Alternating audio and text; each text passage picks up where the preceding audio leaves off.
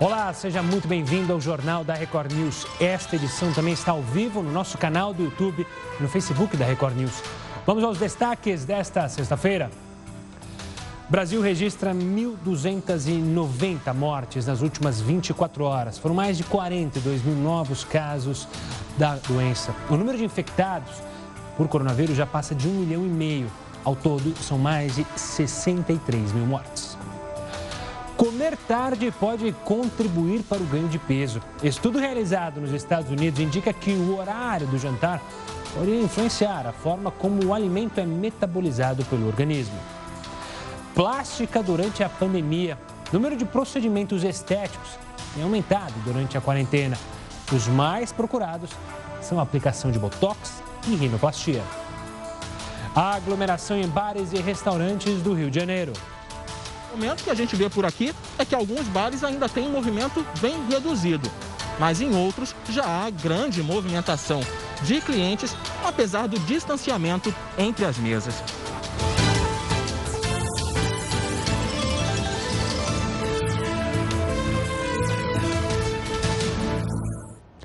E a cidade de São Paulo vai poder reabrir bares, restaurantes e salões de beleza a partir de segunda-feira. Mas todos devem obedecer uma série de regras que a repórter Giovana Rizardo vai contar para gente. Uma boa noite, Giovana. Oi, Gustavo. Boa noite para você, boa noite a todos. Para a reabertura de bares e restaurantes aqui na capital, vai ser preciso seguir diversos protocolos de segurança que incluem a medição da temperatura dos funcionários todos os dias. Ah, o horário de funcionamento desses estabelecimentos vai ser de no máximo 6 horas por dia e a capacidade limitada a 40%. Os estabelecimentos só vão poder funcionar até às 5 horas da tarde. Salões de beleza também podem abrir as portas 6 horas horas por dia, com 40% de ocupação. O uso de máscaras é obrigatório e só vai ser permitido ficar sem a proteção quando o cliente estiver comendo. E olha, desde a semana passada, a cidade de São Paulo está na chamada fase amarela. Por isso, essa flexibilização. Na contramão da capital, Campinas, uma das maiores cidades aqui do estado de São Paulo, que fica a pouco menos de 100 quilômetros de distância da capital, ela retrocedeu, voltou para a fase vermelha. E, de acordo com o Departamento Regional de Saúde, a cidade está com a taxa de ocupação dos leitos de UTI em 80%. Gustavo. Vamos até Brasília, porque Renato Feder chegou à noite, agora à noite, à capital federal. O novo ministro da Educação foi escolhido pelo presidente Jair Bolsonaro para substituir Carlos Alberto Decotelli, que deixou o cargo antes mesmo de tomar posse. Ao deixar o Alvorada, Bolsonaro parou para falar com alguns apoiadores dentro do jardim do palácio. Uma delas perguntou sobre o projeto aprovado na Câmara, que estende para 10 anos a validade da Carteira Nacional de Habilitação. O presidente disse que assim que for aprovado no Senado, ele sanciona. Mas o grande assunto do dia foi a definição do novo ministro da Educação.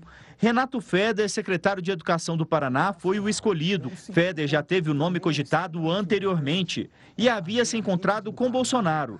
Formado em administração pela Fundação Getúlio Vargas, fez mestrado em economia na Universidade de São Paulo. Lecionou matemática por 10 anos e por oito foi diretor de escola.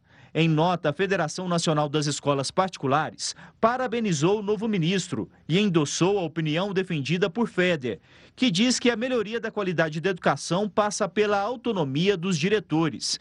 Desejou êxito ao enfrentar o desafio de reabertura das escolas no atual cenário que vivemos. A Associação Brasileira de Ensino Superior defende a atenção do novo ministro às políticas de democratização do acesso e de inclusão, que precisam ser aprimoradas, especialmente visando os estudantes de baixa renda. No campo político, a escolha de Renato Feder para o Ministério da Educação demonstra que na disputa interna entre a ala militar e ideológica do governo, nenhuma delas saiu vitoriosa dessa vez. O presidente decidiu por Feder uma terceira via, o que podemos chamar de ala política, e recebeu a indicação do governador do Paraná, Ratinho Júnior. A chegada do futuro ministro ao MEC demonstra que Jair Bolsonaro quer evitar polêmicas e colocar na função alguém já testado. Amanhã, Jair Bolsonaro vai visitar a área atingida pelo ciclone bomba no sul do país. O advogado-geral da União, José Levi, é o convidado de hoje do JR Entrevista. Você pode acompanhar a entrevista logo depois do Jornal da Record News, às 10 horas da noite. Claro, você não pode perder. E depois de flexibilizar a quarentena, a Flórida, nos Estados Unidos, bateu recorde de novos casos de coronavírus. Nas últimas semanas, a Flórida bateu recorde atrás de recorde em números de novos casos. Nesta quinta-feira, chegou ao nível mais alto registrado em 24 horas. Foram 10.109 infecções. O total acumulado desde o início da pandemia aponta quase 170 mil infectados. Mas como isso aconteceu? Os Estados Unidos é o país com maior número de casos de Covid-19 e maior número de mortes. Mas nem todos os estados apresentaram números alarmantes nos primeiros meses de pandemia. E esse foi o caso da Flórida.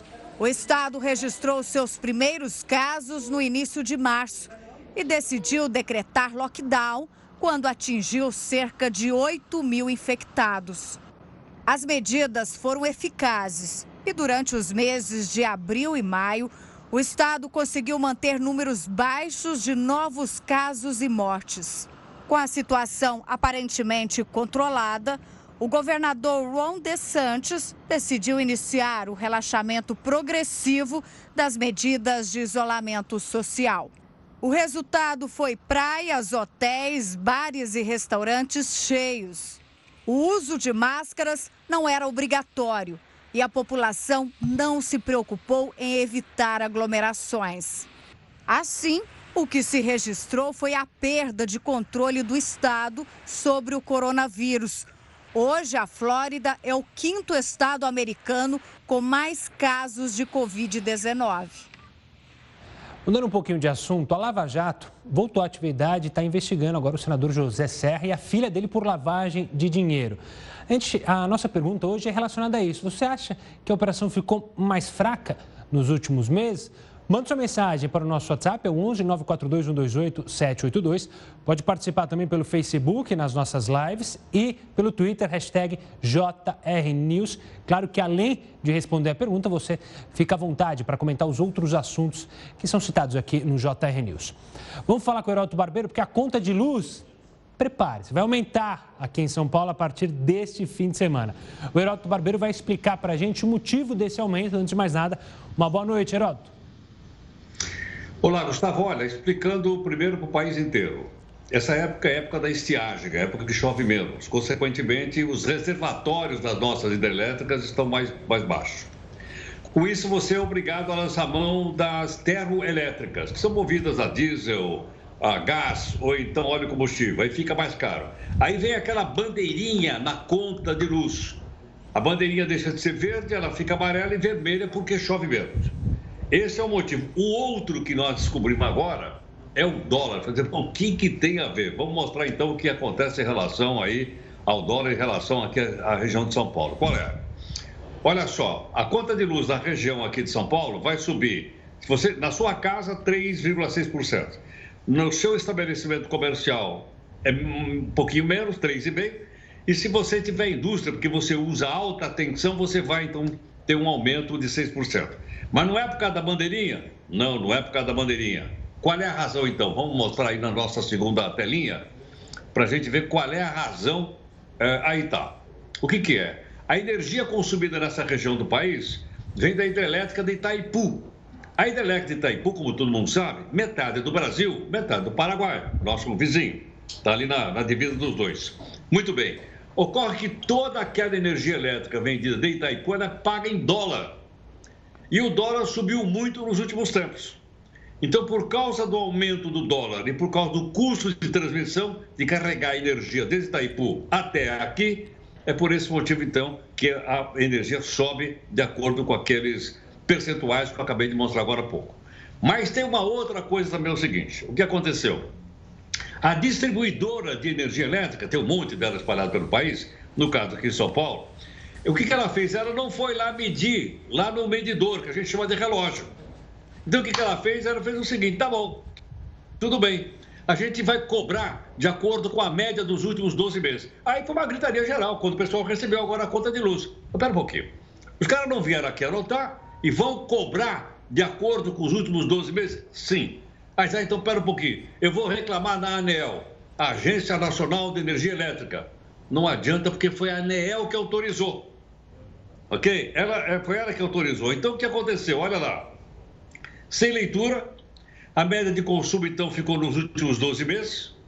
E a pessoa poderia ter feito uma autoleitura, ou seja, abrir lá o relógio, relógio, medidor, né? Fotografar e mandar para a distribuidora. Ora, espera um pouquinho. Isso é, pra, é uma responsabilidade dela. Quer dizer, então é o seguinte, mandaram uma conta de luz agora e eu paguei. Como é que eu vou fazer para receber essa grana de volta? Ah, meu caro, aqui nesse país é o seguinte, quando a gente paga, se a gente não paga, eles cortam. Para pegar essa grana de volta é que vai ser o problema. Ou seja, ou ela vai ser descontada ao longo do tempo, ou então ela poderá ser paga em suaves prestações. Então veja que nós acabamos de aprender mais uma coisa no, no consumo de energia. Ou sobe porque falta água, olha aí, abre, olha aí, está tá estragando água. Ou então, se vier de Itaipu, que é uma grande quantidade de energia, sobe por causa do dólar. E ainda assim, se eles não vierem aqui na minha casa, eu vou ter que fotografar e mandar para eles. Quer dizer, eu estou trabalhando por eles. Ou seja, nós estamos trabalhando por eles. Graças a isso tudo, aquilo que foi estabelecido pela ANEL. Eu acho que eu vou trocar de profissão agora, viu, Gustavo? Eu acho que eu vou virar anotador de, de, de, de relógio aí, de luz e tal e coisa, porque o negócio está indo bem. É, o problema é que o que teve de gente que reclamou dessa autoleitura porque eles estipulavam um período exato que você tinha que mandar a autoleitura. Eram três dias do mês ali que você tinha que mandar. Aí o pessoal não conseguia, porque o aplicativo falhava, mandava, mas não registrava. Tanto é que agora o PROCON é, notificou a Enel para explicações aí sobre esse aumento abusivo da conta na casa de muita gente. O Heroto volta daqui a pouquinho aqui conosco para falar sobre outros assuntos, mas a conta de luz deu muita dor de cabeça em muita gente. Se você também teve problema com a sua conta de luz, manda mensagem aqui para a gente pelo Twitter, hashtag JRNews e também no Facebook. Daqui a pouquinho na live a gente conversa também sobre isso. Agora um tema triste. Centenas de elefantes foram encontrados mortos num país da África. A causa das mortes é uma incógnita, ainda não foi descoberta. O que se sabe até agora é que eles não foram mortos por caçadores. A morte de centenas de elefantes em Botsuana, país localizado no sul da África, ainda é um mistério. Desde o início de maio, mais de 280 animais foram encontrados sem vida. As autoridades locais disseram que as mortes vêm acontecendo há dois meses, mas ainda não descobriram a causa delas. Botsuana é o habitat de um terço da população de elefantes da África. Por lá, vivem mais de 15 mil animais. O país é um exemplo de conservação. Assim que foram descobertas as primeiras mortes, as autoridades locais suspeitavam da caça furtiva, que é quando os animais são mortos para que as presas de marfim sejam retiradas e depois vendidas. Esse é, na verdade, um problema que Botsuana enfrenta há anos. Mas o governo do país descartou essa possibilidade, já que as presas de marfim ainda estavam nos animais. A segunda opção seria a possibilidade de morte por antraz, uma doença provocada por uma bactéria encontrada no solo e que matou 100 elefantes no ano passado. Mas os animais encontrados mortos no mês passado não apresentavam sinais de infecção. Para descobrir o que matou os elefantes, amostras de sangue foram enviadas para a África do Sul para serem analisadas. Agora, os pesquisadores querem entender se os elefantes estão sendo envenenados ou se existe algum tipo de doença. São imagens tristes demais, né? Agora a gente fala de uma pesquisa que mostrou que o Polo Sul, que é considerado o ponto mais frio do planeta, está aquecendo mais rápido que o resto do mundo. Veja na reportagem. O estudo revelou que o Polo Sul apresentou um aquecimento três vezes maior que o resto do planeta nos últimos 30 anos. As temperaturas na região subiram cerca de 1,8 graus Celsius nesse período. A descoberta foi feita por pesquisadores da Nova Zelândia, Grã-Bretanha e Estados Unidos, que analisaram dados meteorológicos de 60 anos. De acordo com a pesquisa, o Polo Sul tem se aquecido aproximadamente 0,6 graus por década, em contraste com a média de 0,2 graus no restante do planeta. Os números contradizem a teoria de que o Polo Sul poderia ser imune ao aquecimento global. Especialistas explicam que a alteração está relacionada ao aumento da temperatura no Oceano Pacífico e também ao aquecimento global provocado por ações humanas. Pela queima de combustíveis fósseis a partir da, do uso de carvão, petróleo e gás natural para a produção de energia, a destruição de florestas, o desmatamento e a intensificação da agropecuária. No começo deste ano, as temperaturas chegaram a 20 graus na Antártica, o que está muito acima da média para esse período e da média histórica. Os impactos preocupam. Talvez o mais significativo venha do derretimento das grandes massas de gelo da Antártica. A Antártica tem gelo suficiente, se totalmente derretido, para provocar uma elevação do nível dos oceanos de até 60 metros. Isso é o equivalente a um prédio de 20 andares. E para um país que tem mais de 7.500 quilômetros de linha de costa, isso é muito, muito preocupante. Voltando a falar sobre coronavírus e a flexibilização aqui no Brasil, no Rio de Janeiro, a Prefeitura promete agora intensificar a fiscalização em bares e restaurantes. Nessa quinta-feira, primeiro dia do relaxamento às restrições, vários estabelecimentos descumpriram a lei. O repórter Pedro Paulo Filho conta para a gente como é que está a movimentação por lá neste momento. Uma boa noite, Pedro. Oi, Gustavo, boa noite para você, boa noite a todos. Olha, essa é uma tradicional rua de bares e restaurantes aqui na Barra da Tijuca, na zona oeste da cidade, onde o movimento vai aumentando com o passar da noite. Nesse momento, que a gente vê por aqui é que alguns bares ainda têm um movimento bem reduzido, mas em outros já há grande movimentação de clientes, apesar do distanciamento entre as mesas. Esse aumento da fiscalização foi motivado pelo que se viu ontem, primeira noite de liberação das atividades. Bares e restaurantes ficaram lotados, quando a capacidade máxima deveria estar reduzida à metade. Clientes aglomerados também nas ruas, e sem máscaras. Em junho, a Guarda Municipal afirmou que registrou 850 infrações sanitárias quando esse funcionamento estava proibido. O Sindicato dos Bares e Restaurantes afirmou que essas aglomerações prejudicam a imagem do setor. Gustavo. E o que explica o comportamento dos fluminenses, dos cariocas, que diante da reabertura dos bares lotaram esses locais? Tem um estado de negação, ou seja, ou é uma necessidade de estar lá, de recuperar o tempo perdido. Sobre esse assunto, eu vou conversar agora com o psicanalista Christian Dunker. Christian, obrigado, doutor, obrigado pela participação aqui conosco. Como que a gente pode analisar essa situação? É reflexo justamente é, da gente ter ficado muito tempo preso e aí quando há abertura, as pessoas é, acabam esquecendo dos riscos e dos problemas? De certa forma, sim, porque eh, durante esse período fomos convocados para um processo, um trabalho de sacrifício, né? de ficar em casa, de obedecer à restrição sanitária e à quarentena. Isso criou uma relação uh, da gente com a lei que é uma relação um, pouco binária. Ou você fica em casa ou você está furando a quarentena. Né? Isso foi necessário para a gente suportar todo esse tempo. Só que agora, aparentemente, a nossa relação com a regra mudou.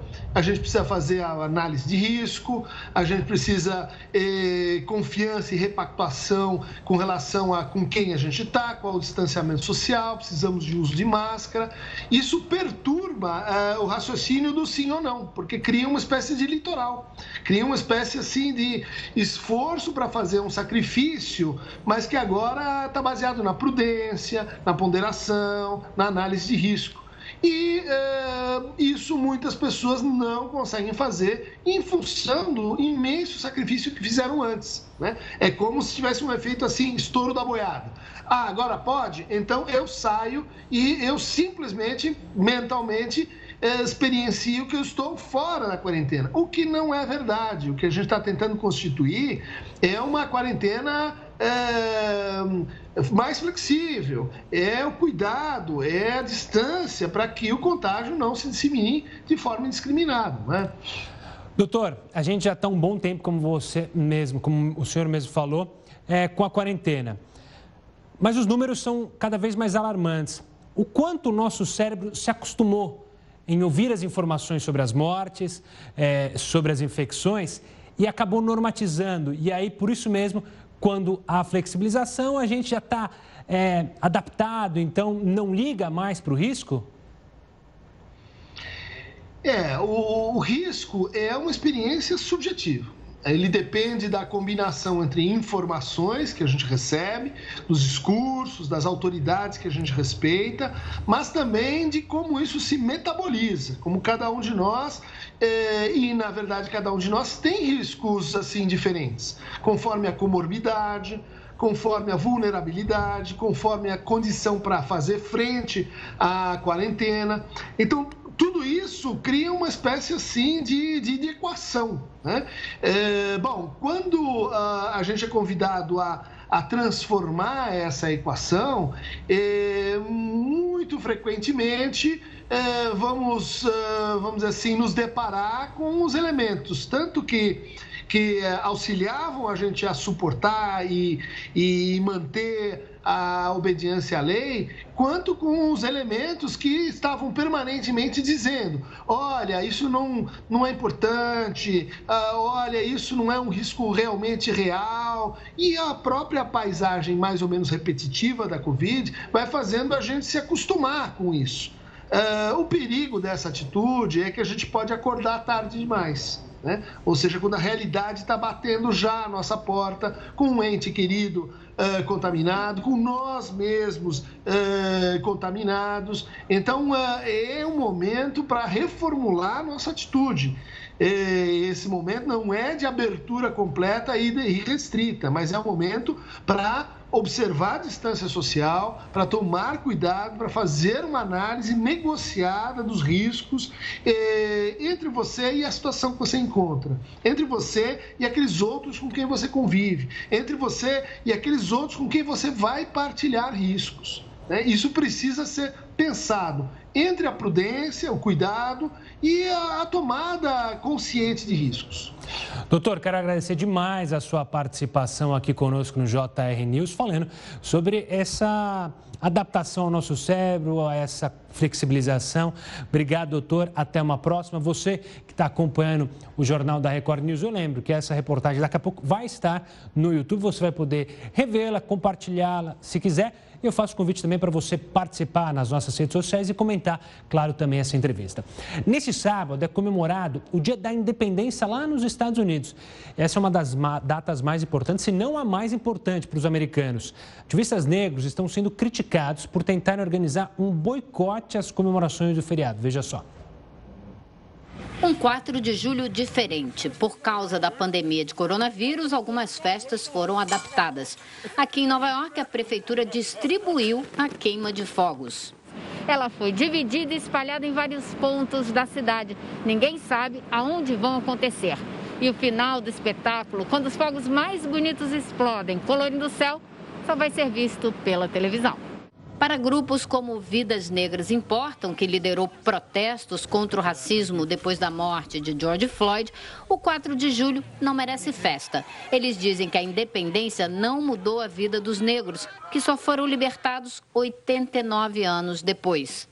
Por isso, organizaram protestos para amanhã. A ação recebe críticas. Para o cientista político Rogério Mendes, ela é ineficaz. A data de 4 de julho ela importa para os movimentos cívicos no sentido de que ela traz a afirmação de tudo que os movimentos defendem: a defesa da igualdade de direitos, a supremacia do governo do povo e a defesa da liberdade. Boicotar essa data não colabora para a construção da grande nação que eles de fato são e para a integração das pessoas, mas acirra as diferenças. O movimento também reacendeu a discussão sobre a depredação de estátuas e monumentos no país. Algumas obras foram danificadas ou removidas à força, porque, segundo manifestantes, retratam defensores da escravidão. A história é o que é, ela já aconteceu. De fato, o que nós precisamos é ensinar a história com correção. E precisamos criar uma cultura pública robusta que valorize a memória. As estátuas devem ser compreendidas no seu contexto. Não é destruindo a estátua que nós vamos mudar o comportamento, mas é ensinando a história Outro problema é que os protestos do Black Lives Matter provocaram aglomerações, ao contrário do que recomendam os médicos. O número de casos de coronavírus aumentou em 40 dos 50 estados americanos nas últimas semanas e com recordes diários de mais de 50 mil infectados. Amanhã, o presidente Donald Trump vai acompanhar da Casa Branca as comemorações do 4 de julho na capital americana. Isso depois de uma rápida passagem em Mount Rushmore, onde estão esculpidas as faces de quatro presidentes americanos para ver a queima de fogos hoje à noite. Voltando ao Brasil, mais de 121 milhões de pessoas receberam benefícios emergenciais criados pelo governo para enfrentar a crise econômica causada pelo coronavírus. O Heródoto tem mais detalhes e informações sobre esses benefícios. Diga lá, Heródoto. Olha, Gustavo, falar do benefício, só um detalhezinho sobre o que nós acabamos de mostrar aí do 4 de julho. Claro. Data de independência dos Estados Unidos. A declaração de independência foi assinada por um cidadão chamado Thomas Jefferson é uma pessoa respeitada no mundo inteiro, Thomas Jefferson. O Jefferson era dono de escravo e foi em 1776, final do século XVIII. Curiosamente, tinha uma amante negra e tinha seis filhos com ela. E, no entanto, a libertação da escravidão, como inclusive a gente viu agora há pouquinho, só ocorreu muito tempo depois, durante uma guerra civil que matou um milhão de pessoas nos Estados Unidos. Bom, Voltando então aqui para essa grana toda que a gente está mostrando por aí, que é, que é dinheiro, certo não? Certamente isso deve estar tá saindo do nosso bolso. Vamos aqui as informações da Caixa Econômica Federal para saber quanto é do nosso dinheiro que foi distribuído para as pessoas que precisam, porque estão passando por necessidade nessa pandemia. Vamos lá. Olha, é, eu coloquei o seguinte: receberam 121 milhões de pessoas receberam alguma coisa. A nossa população é de 210 milhões de pessoas que eu escrevi aí em cima. Portanto, metade da população do Brasil recebeu alguma coisa durante esse período de pandemia. Tá? Metade da população. Só para a gente ter os números, porque às vezes fica muito número na cabeça da gente e a gente acaba apresentando. Então, a cada dois brasileiros, um recebeu. Agora vamos ver o que, que receberam. Vamos virar então aí os benefícios que foram distribuídos pela Caixa, porque o dinheiro sai do nosso bolso. Não esqueçam disso. O que é que o pessoal recebeu? O pessoal recebeu auxílio emergencial de 600 reais e recebeu então o fundo de garantia até 1.045 reais. Então, ou um ou outro, metade da população do país recebeu e essa grana, como você sabe, está depositada na Caixa Econômica Federal, por isso é a fonte que eu utilizei para mostrar aí para gente. Tudo bem? Bom, mas há uma outra informação também interessante em relação aí a esses valores. Qual é? Agora vamos pegar só os adultos pessoas que estão trabalhando, adultos. Vamos deixar de lado as crianças e vamos deixar de lado as pessoas idosas, como eu. Muito bem, de cada 10 adultos do nosso país, 8 receberam benefício. Olha, olha que interessante esse dado. De cada 10 brasileiros adultos, 8, 8 receberam ou auxílio de emergência ou receberam parte do fundo de garantia por tempo de serviço durante esse período aqui de pandemia. E essa grana toda, como eu disse, está depositada na Caixa Econômica Federal.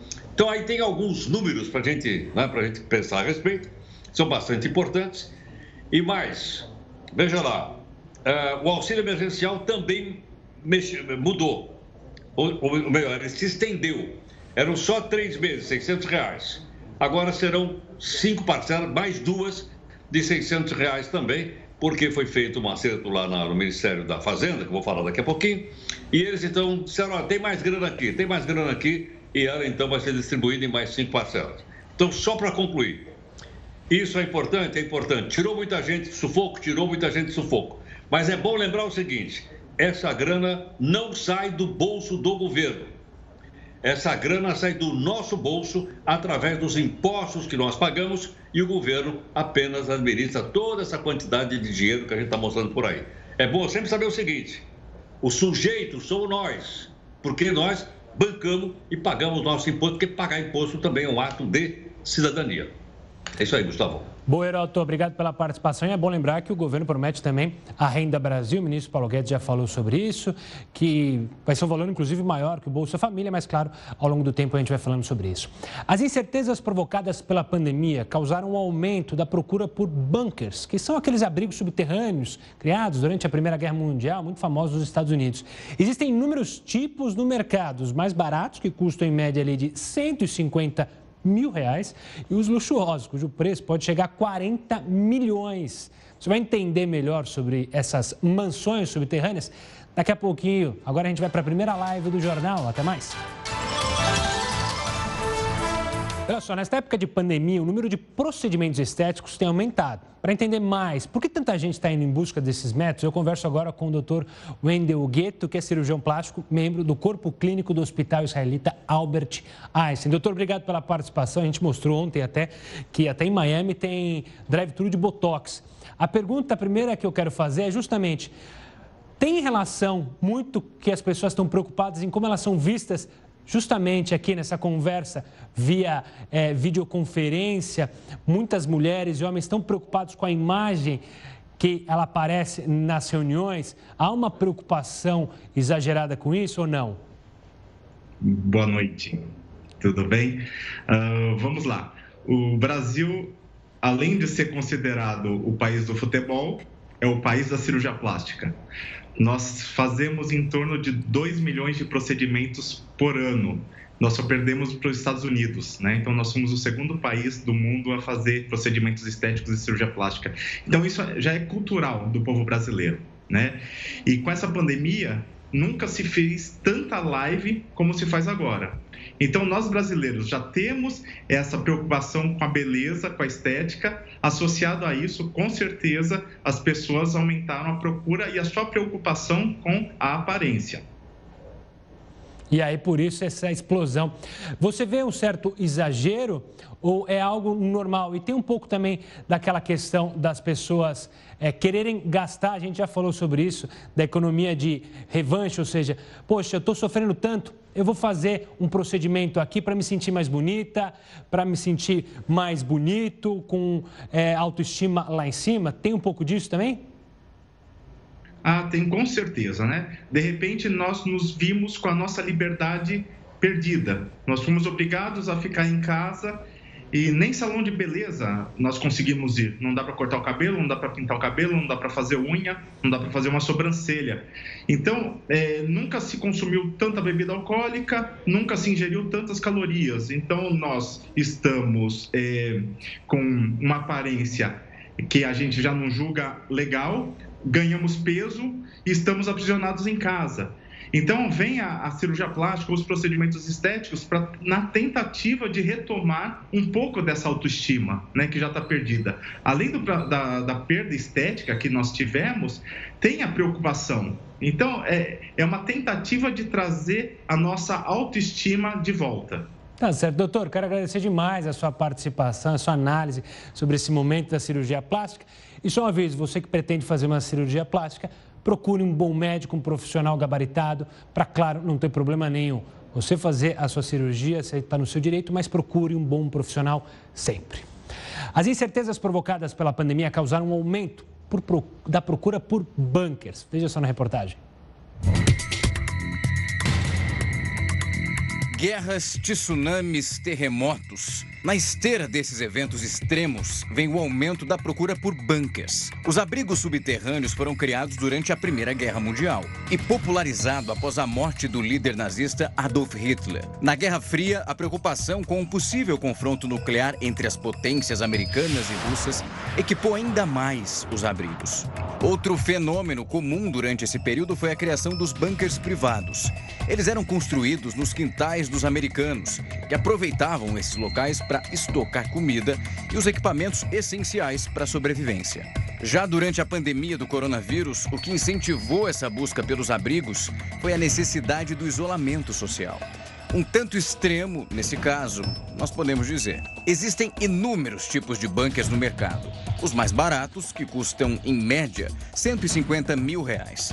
E os luxuosos, com preço que pode chegar a 40 milhões. As mansões subterrâneas contam com academias, piscinas, cinemas e tem até pista de boliche. Uma das empresas do setor, a Survival Condo, afirma que o sistema de filtragem dos abrigos impede que o coronavírus entre nos bunkers. A companhia não garante, no entanto, que os compradores ficarão livres do contágio.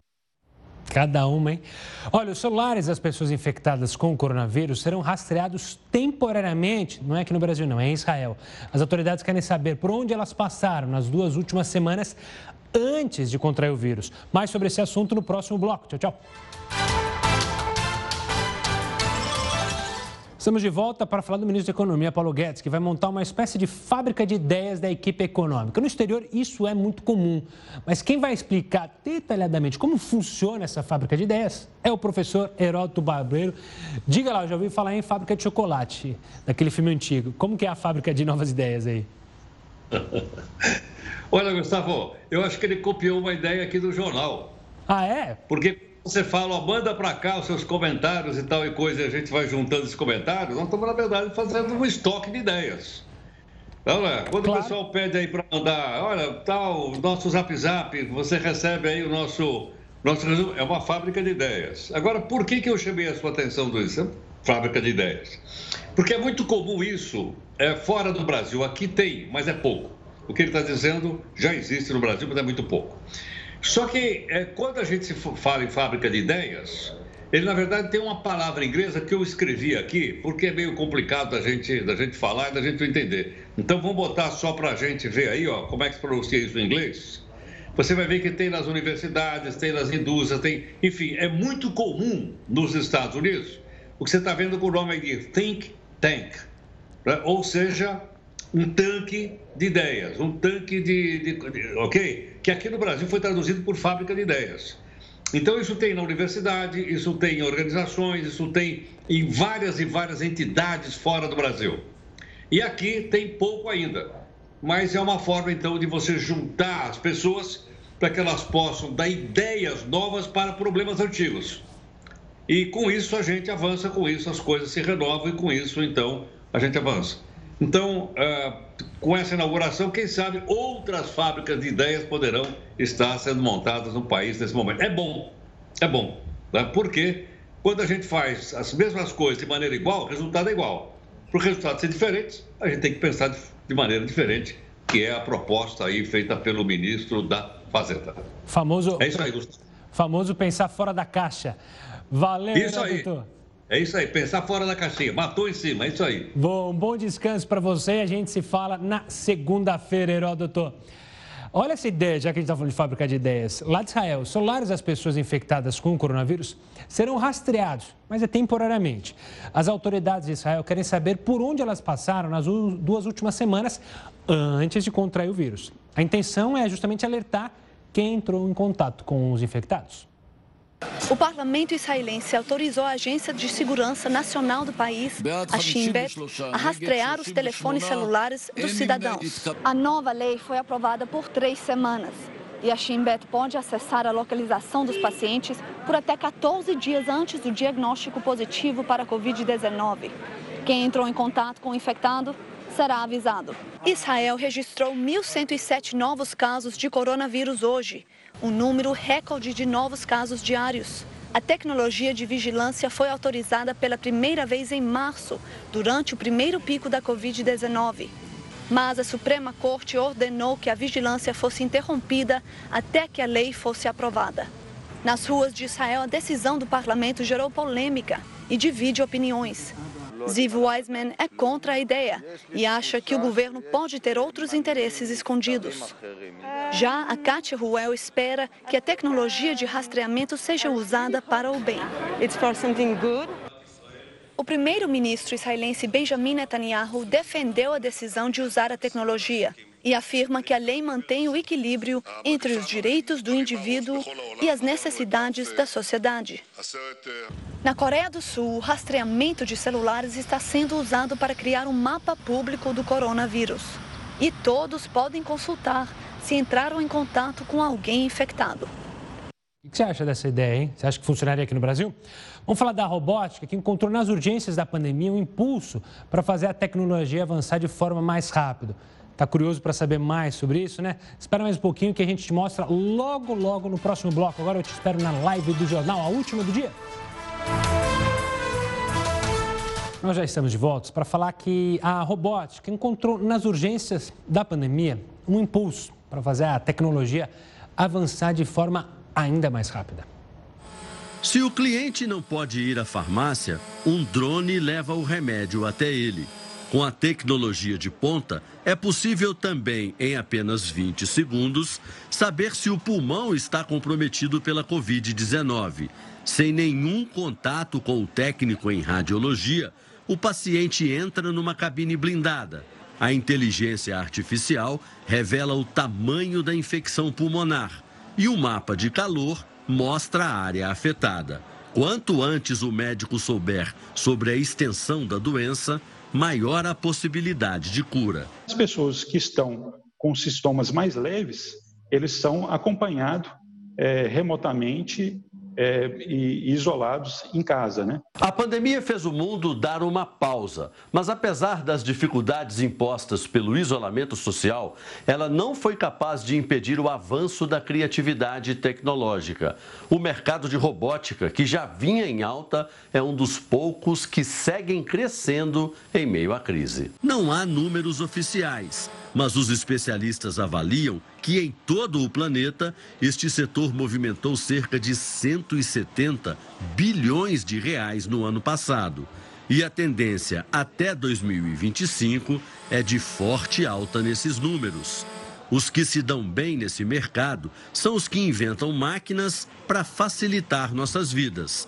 O robô comandado à distância, celular, computador ou tablet, promete matar bactérias, fungos e coronavírus com raios ultravioleta.